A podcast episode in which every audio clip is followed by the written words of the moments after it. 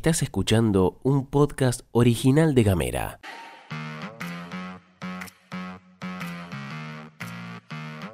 Hoy es martes primero de noviembre y tenemos varias cosas para contarte. Atención. Hubo sesión maratónica y arranca el análisis del presupuesto. Camusi una vez más dejando mucho que desear. Massa anunció nueva política de precios. Bienvenidas, bienvenidos a la pastilla de Gamera. Flor Vaso y Gastón Lodos te cuentan las noticias en 10 minutos o menos. desde Ushuaia y Río Grande. Para toda la Argentina. Esto es La Pastilla de Gamera.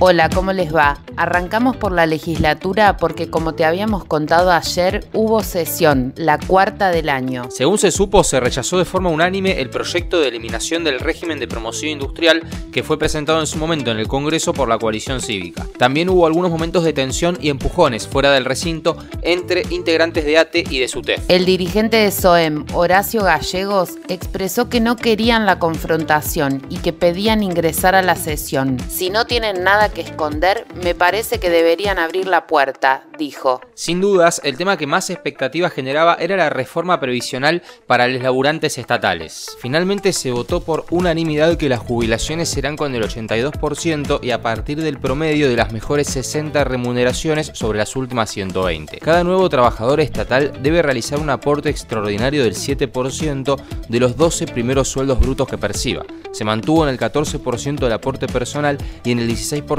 la contribución patronal para las jubilaciones ordinarias y en 16 y 18 para los regímenes diferenciales. Para los jubilados que hayan accedido al beneficio previsional con menos de 10 años de aportes a la caja y que cobren una jubilación que supere la asignación básica del gobernador, esa persona va a tener que poner un aporte compensatorio del 15% mientras rija la emergencia del sistema previsional. Además, el Ejecutivo Provincial tendrá la facultad de incrementar los aportes personales en 0,50 por año con un tope del 2% acumulado. Para acceder a la jubilación diferencial para el personal docente, se deberá haber prestado servicios con un mínimo de 12 horas cátedra con un mínimo de 10 años efectivos frente a grado y contar con 25 años de servicio dentro del ámbito de la educación, 20 de ellos con aportes a la caja provincial y tener como mínimo 50 años de edad. Los profesionales de la salud, técnicos y auxiliares de enfermería de la salud que se desempeñen en atención directa a pacientes o en el área médico forense de la justicia van a poder obtener la jubilación ordinaria al cumplir 25 años de servicio y 55 años de edad con 20 años como mínimo de aportes a la caja provincial. Más o menos por ahí viene la cosa que se aprobó en la legislatura, seguramente se nos debe estar escapando algún detalle, lo iremos conociendo con el paso de las horas.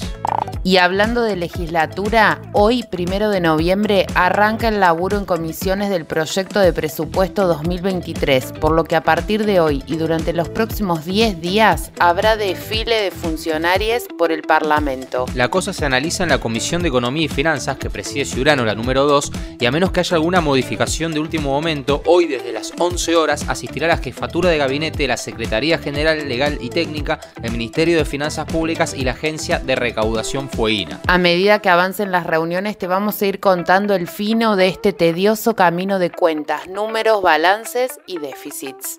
Mañana los trabajadores judiciales irán al paro en Tierra del Fuego porque según anunciaron en un comunicado no tuvieron respuesta ante el pedido de recomposición salarial presentado ante el Superior Tribunal de Justicia. La medida de fuerza anunciada es por 48 horas, es decir, miércoles y jueves, y la llevarán adelante de manera conjunta el CEJUP y la Unión de Empleados Judiciales de la Nación sin guardias mínimas.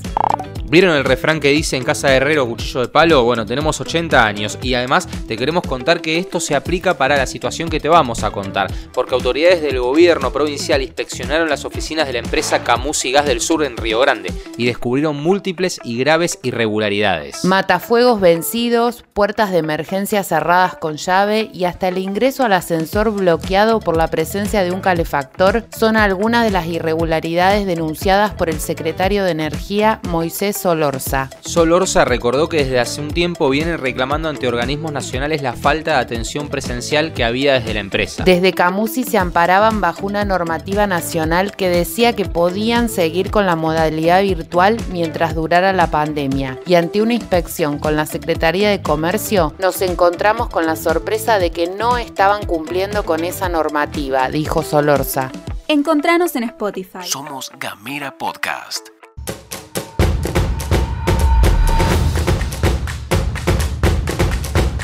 Vamos con toda la data deportiva, completita, completita, con Cime Gutiérrez. Buenas, buenas a todos, ¿cómo les va? Traigo muy, pero muy buenas noticias para el judo de nuestra ciudad. Cuatro judocas de la escuela municipal y su entrenador partieron rumbo a Villa Carlos Paz para disputar el próximo sudamericano de judo en la ciudad de Villa Carlos Paz. Lo escuchamos, esto es lo que nos decía su entrenador Juan Arco.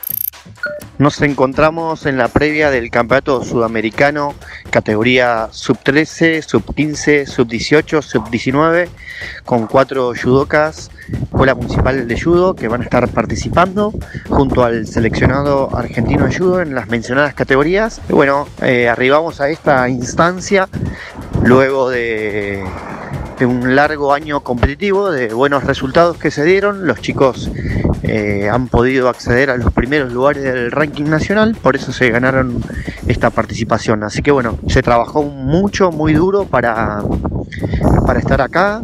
Este es el máximo nivel del judo federado de nuestro país de Sudamérica. Así que bueno, muy contentos de estar acá y bueno, con, con expectativas de, de dar lo mejor de, eh, de cada chico, porque así lo hemos trabajado y bueno, mañana comenzamos con la competencia, así que súper tranquilos.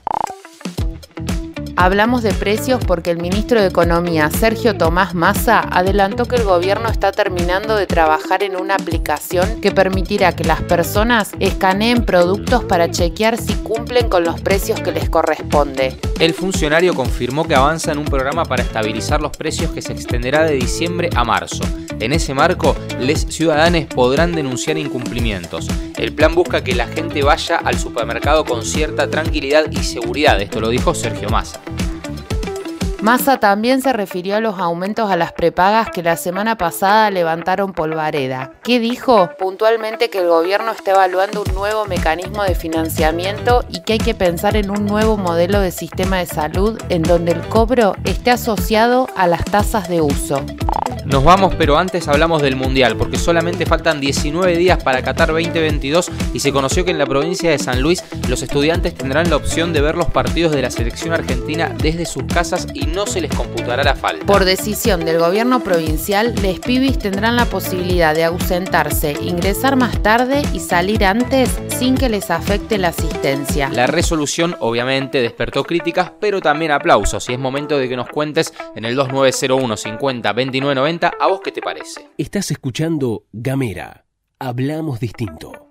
Hemos llegado al final de la pastilla de Gamera, te agradecemos que estés escuchando este podcast informativo como lo haces cada mañana y que tengas una excelente jornada. Que tengas un buen, buen martes. Esto es todo, amigues.